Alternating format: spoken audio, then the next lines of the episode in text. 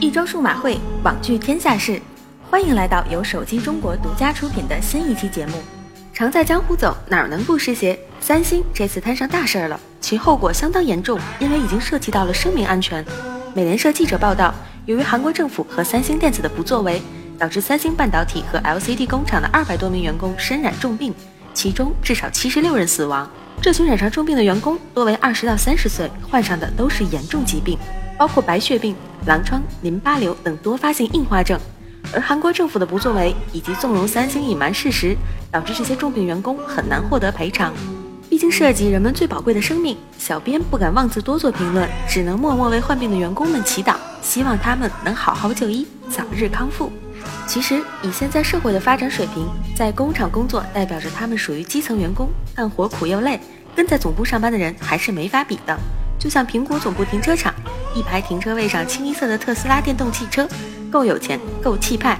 在 Reddit 网站出现的这张苹果总部停车场照片，由自称苹果的员工上传。照片中出现的这些特斯拉汽车，既有特斯拉第一款汽车 Roadster 跑车，也有特斯拉 Model X SUV 汽车，还包括多辆特斯拉 Model S。不难看出，苹果员工对特斯拉电动汽车非常喜爱。只是在自家汽车推迟上市后，这么明目张胆的开着特斯拉来上班，被你家老板看到，真的好吗？此前酷派正式易主。一直拿苹果调侃的乐视老大贾跃亭，已于八月五日开始出任酷派董事会主席及提名委员会主席。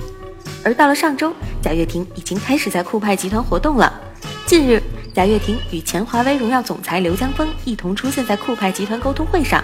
刘江峰为酷派设定了未来五年的发展目标，分别为：五年内酷派手机销量破亿；五年内酷派重回行业第一宝座；五年内酷派市值过亿。虽然刘江峰口气大，但毕竟他是这方面的老司机，负责酷派品牌的战略落地以及酷派的变革操盘，肯定也是贾跃亭深思熟虑之后委任的。咱们吃瓜群众不妨坐看酷派之后的发展。最后，移动用户请注意，在之前举办的中期业绩发布会上，中国移动表示，其已经从七月份起停止销售包含长途漫游的新套餐，预计今年底取消所有长途漫游套餐，逐步推进全国一体化资费。未来，妈妈再也不用担心我打长途电话费钱了。